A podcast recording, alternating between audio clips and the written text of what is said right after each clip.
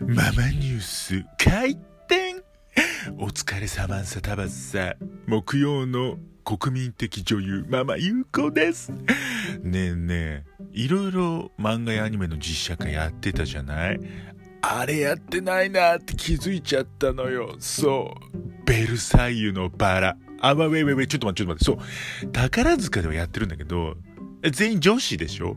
全員イケメンで逆宝塚やって、逆宝塚じゃない、逆ベルバラやってなくない？